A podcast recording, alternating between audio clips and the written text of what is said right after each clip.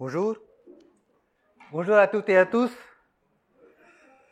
Et moi, ça fait plaisir de vous voir. Il est bon d'être dans la présence de Dieu, n'est-ce pas? C'est vrai, nous avons chanté tout à l'heure la lumière du monde. C'est vrai, évangile est une bonne nouvelle pour nous tous. Nous sommes déjà au deuxième mois de cette année. Ça passe tellement vite. Chaque nouvelle année est porteuse de nouveaux espoirs, nouveaux défis. Mais si nous sommes réalistes, nous savons bien que ce n'est pas le fait de franchir une année de plus qui transformera notre vie. Qu'est-ce qui est le plus important? Entrer dans une nouvelle année ou entrer dans une nouvelle dimension de notre existence. La Bible nous dit que vous ne savez pas ce que sera votre demain, que ce soit la fin du monde ou pas. Car le lendemain ne nous appartient pas. Cependant, le désir de Dieu, ce n'est pas que nous vivions dans la crainte de la mort ou dans le peur de la fin du monde. Bien au contraire, Dieu souhaite le bonheur pour notre vie ici-bas et aussi pour notre sécurité éternelle. Ce matin, mon thème est saisir les promesses de Dieu allons de l'avant. C'est vrai, il y a des choses qui nous empêchent d'aller de l'avant. Par exemple, il y a des personnes qui disent, j'ai vécu une enfance malheureuse. Mon père était violent, verbalement et physiquement. Dans mon enfance, j'ai eu la parole des malédictions. Je suis toujours angoissé et je ne crois pas à moi. Ce genre de choses, certainement, nous empêchera d'avancer. Il y a aussi une autre chose qui nous empêche parfois d'avancer, d'aller chercher la bénédiction de Dieu. C'est le regret du passé. C'est le regret du passé. C'est la nostalgie. Aujourd'hui, Dieu veut faire des nouvelles choses dans nos vies. Mais nous, en tant qu'enfants de Dieu, nous avons tellement nos yeux rivés sur le passé. Nous avons tellement nos yeux fixés sur le passé. Et qu'on oublie de vivre notre présent. J'aimerais bien que nous puissions, nous puissions comprendre cette vérité, cette réalité spirituelle à travers une histoire biblique. Nous allons lire le livre de Nombre, chapitre 14. J'invite euh, Teresa de faire cette lecture. Nous allons lire à partir de verset 1 à 45. Nombre 14, verset 1 à 45.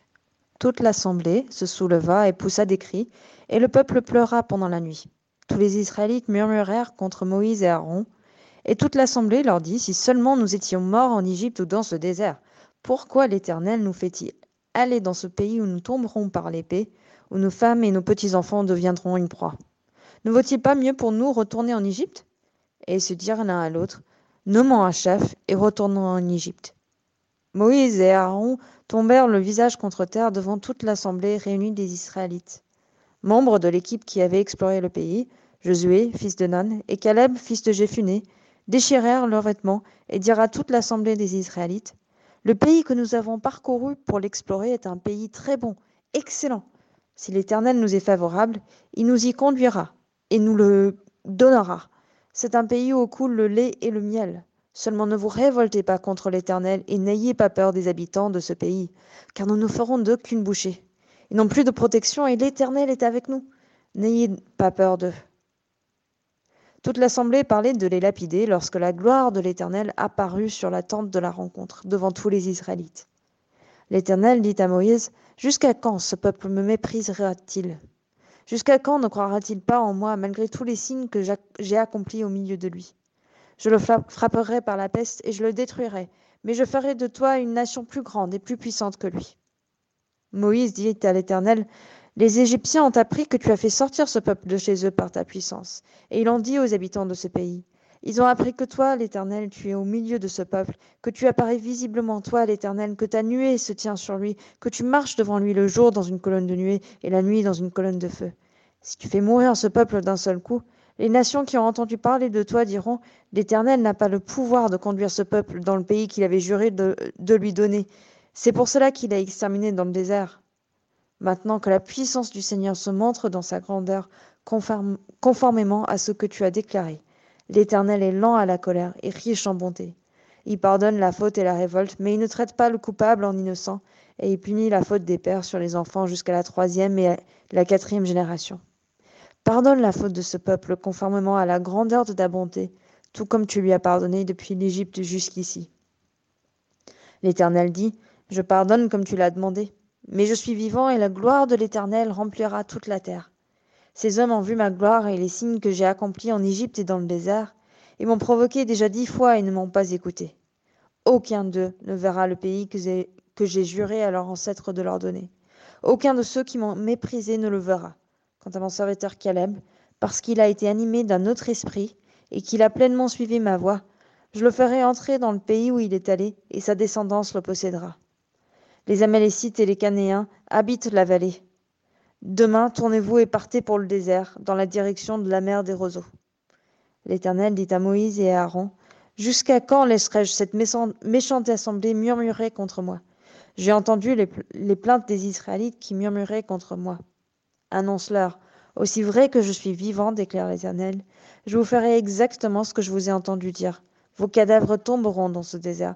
Vous tous dont on a fait le dénombrement vous comptant depuis l'âge de vingt ans et au-dessus, et qui avez murmuré contre moi, vous n'entrerez pas dans le pays que j'avais juré de vous faire habiter. Aucun de vous n'y entrera, excepté Caleb, fils de Jéphuné, et Josué, fils de Nan. Quant à vos petits-enfants, eux dont vous avez dit qu'ils deviendraient une proie, je les y ferai entrer, et ils connaîtront le pays que vous avez dédaigné. Vos cadavres à vous tomberont dans le désert, et vos enfants seront nomades pendant quarante ans dans le désert.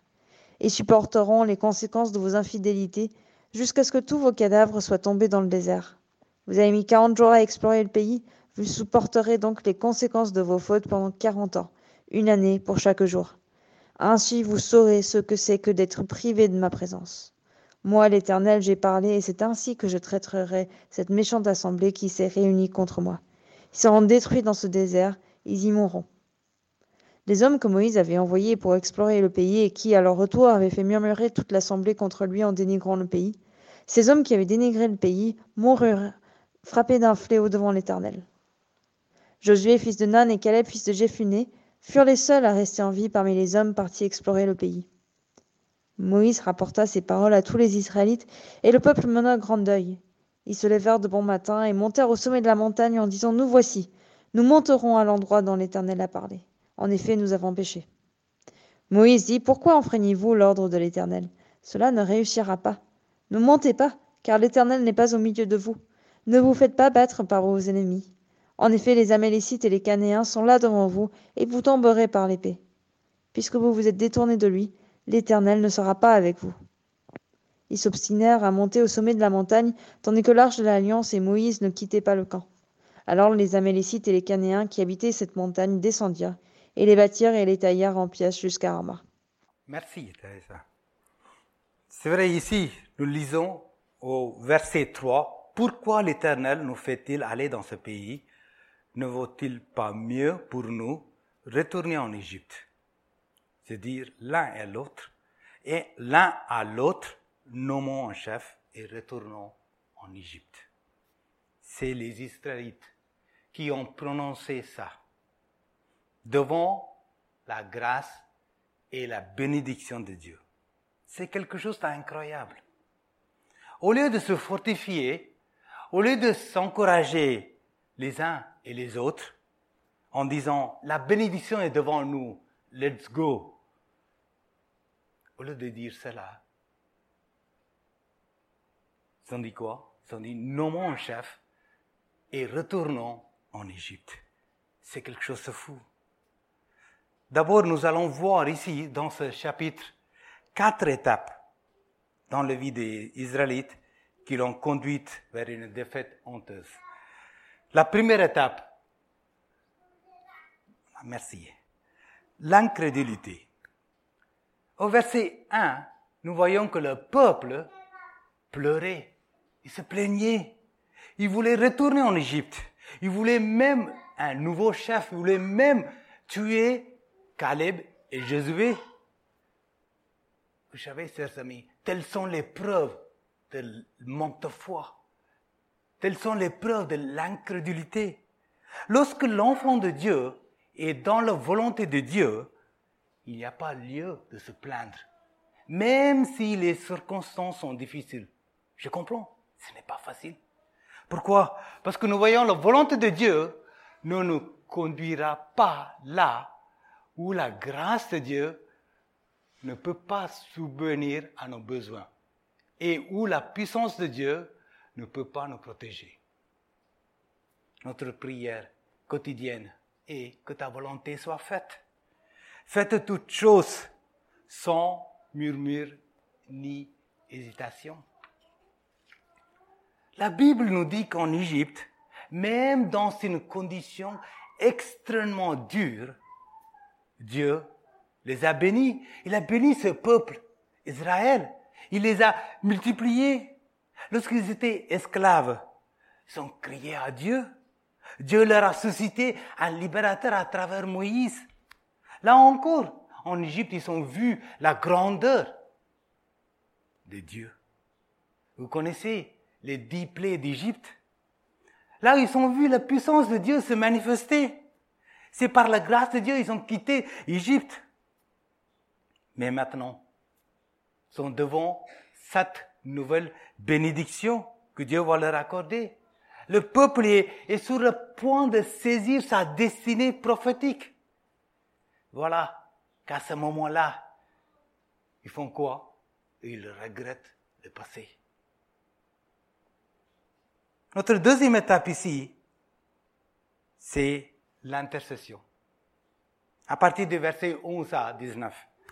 Moïse se tenait une fois de plus entre le peuple de Dieu et le jugement de Dieu. Moïse, il intercède pour ce peuple. Il donne plusieurs arguments. Il dit à Dieu que ta gloire serait dégradée si Israël est détruite. Vous savez, la grande préoccupation de Moïse était quoi? Était que Dieu soit glorifié dans le monde. Il dit, la deuxième, deuxième chose, il dit, et l'alliance que Dieu avait faite. C'est vrai, l'Éternel avait promis à Abraham, Isaac et Jacob qu'il leur donnerait la terre. Donc il ne pouvait pas revenir sur sa parole. Le troisième argument, Moïse a souligné le caractère de Dieu. Dieu est saint. Donc il doit, il, a, il était obligé de punir les péchés. Et aussi, c'est un Dieu compatissant. Il pardonne nos péchés, mais dans son gouvernement divin, il permet aux péchés d'avoir ses tristes conséquences. La dernière chose, il dit que l'Éternel avait pardonné à son peuple nombreuses fois auparavant. Chers amis, le fait que Dieu pardonne, ce n'est pas un encouragement pour nous continuer à pécher. Donc nous avons vu deux étapes. L'incrédulité. Deuxième étape, c'est l'intercession. La troisième étape maintenant, c'est le pardon. Dieu a pardonné le peuple. Mais en même temps, il a jugé leur péché. Les dix espions sont morts dans le plaie, mais la nation a été bannie à 40 ans d'errance. Oui, c'est vrai. La foi apporte la vie. Mais le manque de foi apporte la défaite et même la mort. Nous voyons ici dans ce passage-là. Les Juifs voulaient mourir dans le désert, mais ils se sont plaints que les enfants mouraient en Canaan. Mais Dieu, il a fait quoi? Il a déclaré que les enfants vivraient en Canaan et les adultes mourraient dans le désert. De leur propre bouche, Dieu passa jugement. Attention à ce que vous dites à Dieu, surtout quand vous vous plaignez parce qu'il peut vous prendre au mot. Après tout, le plus grand jugement de Dieu est de laisser les gens suivre leur propre chemin. Notre quatrième étape ici, c'est l'obstination. À partir du verset 39. Le peuple avait agi obstinément, comme, comme la mule. Mais maintenant, il s'agit sans réfléchir comme le cheval. Ne soyez pas comme un cheval ou un mulet sans intelligence. Les Israélites ont déploré leur péché, tous les enfants, et le peuple fut dans une grande désolation. Et on dit, nous avons péché. Mais cette tristesse, mais ces chagrins n'étaient que de regrets, non une vraie repentance. C'est vrai. Les Juifs ont regretté les conséquences de leur péché, mais pas le péché en lui-même. Israël se rebellait contre Dieu mais ne présentaient aucun abattement de l'esprit ou de la, tristesse pour leur péché. Et contrairement à Moïse et Aaron, ils, ils, ne sont pas tombés sur leur face. Qu'est-ce qu'ils ont fait, Moïse et Aaron? Aaron, ils ont demandé l'aide du Seigneur. Mais le peuple d'Israël sont passés de la rébellion à l'obstination. Ils ont essayé de combattre l'ennemi selon leur propre volonté, selon leur propre idée. Au verset 44 et 43, nous lisons que les soldats se vantaient, nous allons monter et nous combattrons. Même Dieu a averti qu'il ne serait pas avec eux. La prédiction de l'Éternel est devenue réalité l'armée juive ou l'armée Israël a été vaincue honteusement. C'est vrai. C'était un triste jour pour les descendants d'Abraham. Oui, chers amis. Admettre le péché, ce n'est pas la même chose que confesser le péché et se tourner vers le Seigneur pour obtenir sa miséricorde. Les Juifs pensaient qu'ils pourraient prendre un nouveau départ parce qu'ils ont pensé qu'ils ont demandé pardon, mais ils avaient tort. Dieu a pardonné bien sûr le péché, mais il a également mis en place un nouveau plan qui pourrait rendre la conquête par Israël. Un peuple incrédule avec une attitude arrogante ne pourra jamais vaincre les nations païennes.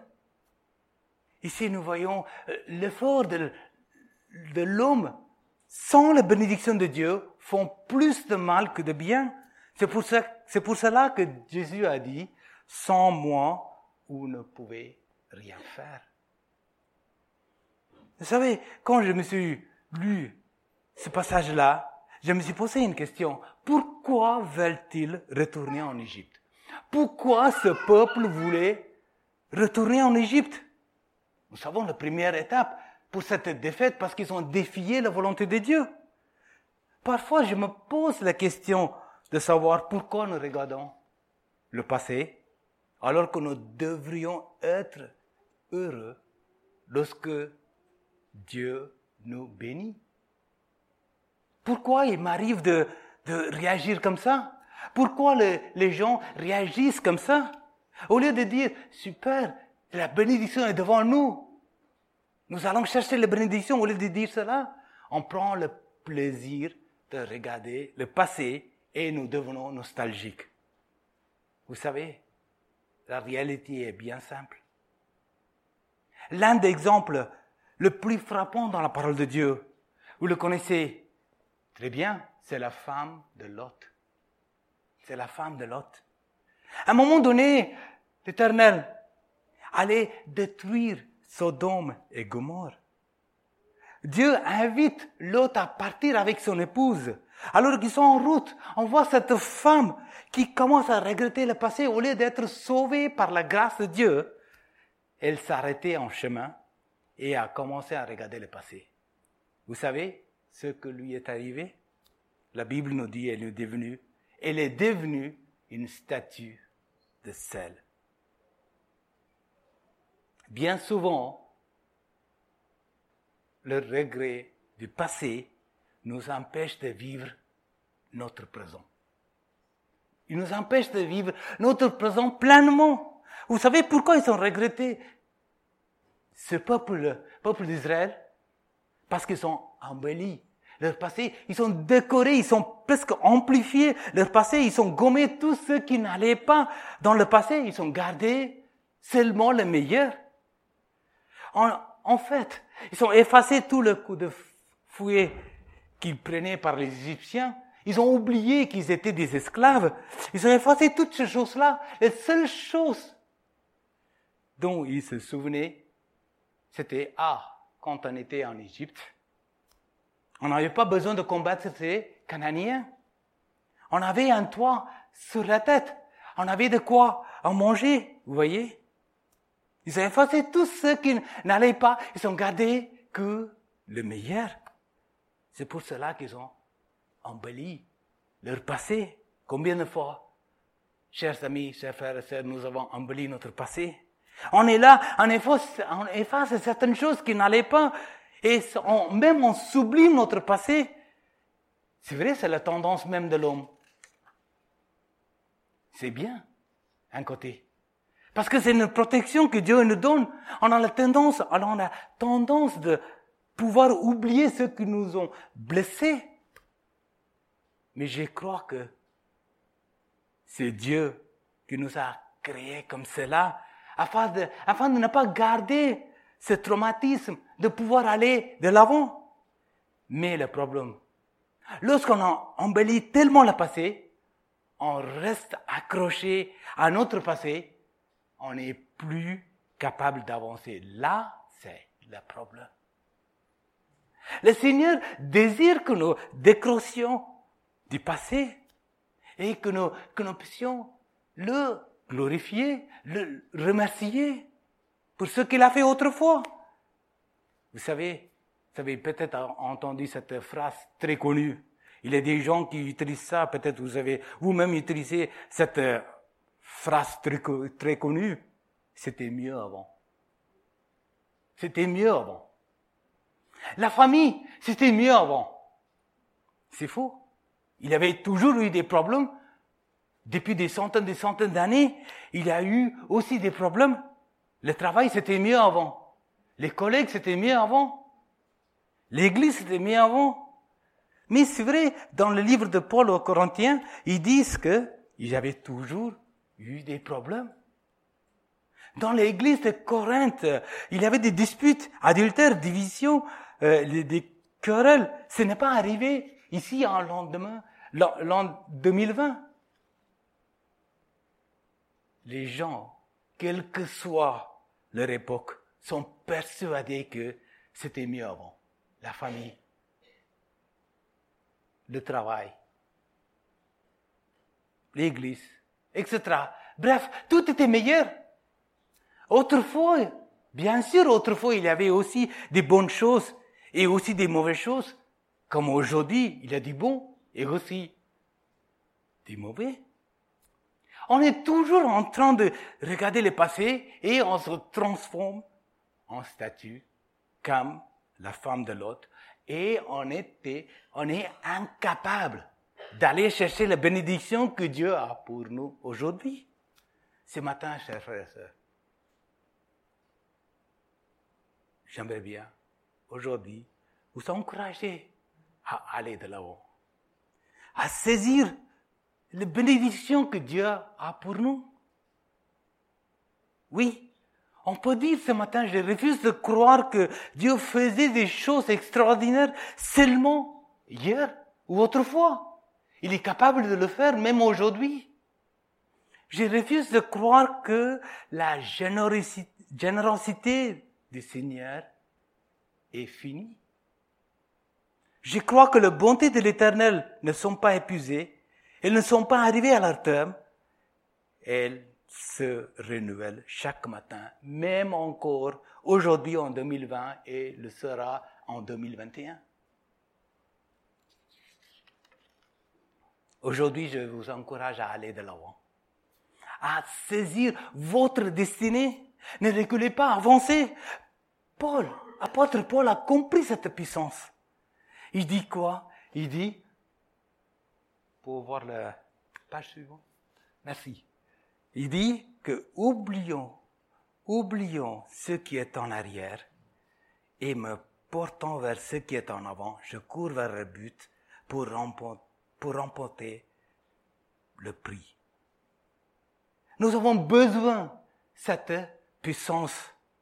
Nous avons besoin de cette, cette direction pour notre existence.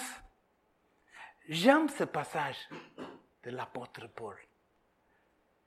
Il a compris cette vérité spirituelle.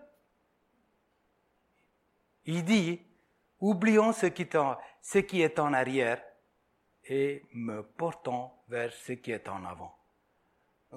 Nous sommes, appelés à oublier ce qui est en arrière, pas être amnésique,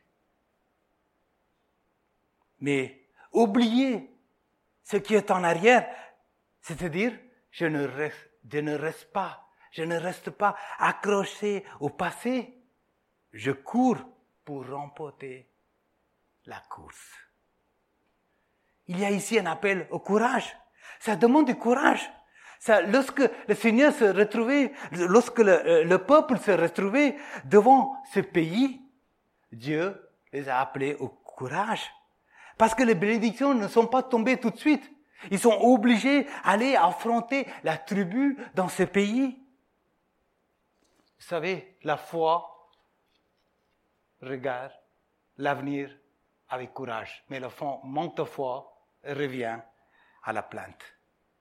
C'est vrai, la foi, plupart du temps, la foi unit le peuple de Dieu, mais la manque de foi cherche à blâmer quelqu'un. Malheureusement, le peuple, peuple d'Israël a manqué de foi, manqué de foi et aussi manqué de courage. Il voulait retourner en Égypte. Au milieu de ces gens, il y avait quatre hommes de foi dans le camp. Moïse, Aaron, Josué et Caleb. Ils ont essayé de changer la situation. Moïse et Aaron, ils ont, intercédé auprès de Dieu. Caleb et Josué, ils ont assuré que l'armée juive pourrait facilement prendre la terre, car Dieu est avec eux. Ils avaient cette vision commune, aller chercher la bénédiction de Dieu. Nous voyons dans Nombre 13, lorsqu'ils se trouvent devant ce pays, Moïse dit, voilà, il y a douze tribus. On va prendre une personne par tribu. Et vous allez partir, vous allez faire un rapport un peu de ce que vous avez vu, où sont des montagnes, où sont des vallées, où sont des, des armées, des soldats, etc. Josué et Caleb, ils étaient parmi ces douze. Mais ils n'étaient pas comme la majorité. Ils étaient animés d'un autre esprit. Malheureusement, les dix autres n'avaient pas cet état d'esprit. Ils avaient un état d'esprit très négatif. C'est pour cela qu'ils sont venus, ils ont raconté. Ils ont fait un rapport. C'était un pays où coule le lait, le miel, les fruits, etc. et tout. Mais ils ont aussi agrémenté leur rapport de pessimisme en disant qu'on va se faire manger tout cru. À leurs yeux, on est comme des sauterelles. À leurs yeux, on est incapable. Ils sont beaucoup trop forts pour nous. Allez, nommons un chef et retournons en Égypte. Là, Moïse étaient dépités par cette réponse. Est-ce que vous pensez que le pessimisme, pessimisme c'est quelque chose de contagieux C'est vrai, c'est très contagieux. C'est très communicatif. Vous savez pourquoi? Parce que les gens, de par leur nature, à part quelques exceptions, n'aiment pas sortir de leur zone de confort, n'aiment pas sortir de leur domaine de bien-être. Ils préfèrent dire qu'avant, c'était mieux. Ils n'ont pas envie de conquérir de nouvelles choses. Regardez comment le rapport des pessimistes a contaminé tout l'auditoire. Nous voyons ça dans le chapitre 14 au verset 1. Toute l'assemblée éleva la voix et poussa des cris, et le peuple pleura pendant la nuit. Voyez-vous, les pessimistes les a gagnés. Au lieu de se dire, Alléluia, c'est Dieu qui a combattu Pharaon. Pharaon, pourtant, c'est quand même l'homme le, le plus puissant de la terre. C'est Dieu a combattu aussi l'armée égyptienne. Dieu a fait des, des, des exploits hier, mais il est capable aussi de faire des miracles, des choses extraordinaires aujourd'hui. Mais ils ont dit quoi? Ils ont dit on est, on n'est pas capable. On ne peut pas arriver à les yeux. Nous, on est comme des sauterelles. Combien de fois, en tant qu'enfant de Dieu, nous avons pensé comme ça? On n'est pas capable. On, ne peut pas arriver. Quelle folie. Ici, pour ce peuple de Dieu, ce peuple, peuple de Dieu, quelle folie d'avoir cette pensée que Dieu n'est plus capable d'agir. Nous avons vu, quatre étapes. L'incrédulité, l'intercession, pardon et l'obstination. Vous savez, malheureusement, à cause de leur obstination, à cause de leur rébellion, ils ont tourné 40 ans dans le désert. Toute la génération est décédée, sauf deux. À votre avis, qui étaient ces deux personnes? C'est Josué et Caleb. Et Caleb était un vieillard. Il se retrouve de nouveau, 30 ans, 40 ans plus tard, devant ce pays magnifique. Vous savez ce qu'il a fait, Caleb? Il va demander à Josué qui est devenu le leader, il va lui dire, il y a une montagne là-bas. Il y a une montagne là-bas, tu me la donnes. Elle est pour moi, je vais aller le conquérir. Il dit, donne-moi, donne-moi cette montagne. C'est extraordinaire l'état d'esprit qu'il avait. C'est Caleb. Il est toujours animé de notre esprit.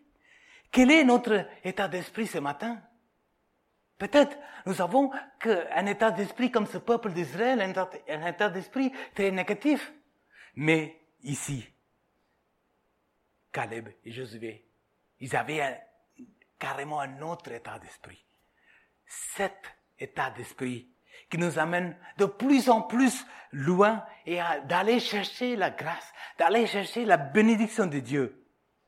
J'espère que nous avons cet état d'esprit pour demander à Dieu, Seigneur, je ne veux pas mourir dans, la nostalgie, mais j'ai avancé, j'ai envie d'avancer. Je vais être comme Josué et Caleb car notre Dieu a une provision illimitée. Car la, bénédiction est devant nous. Merci au Seigneur pour ce qu'il a fait autrefois. Mais aujourd'hui, c'est un nouveau jour avec de nouveaux défis.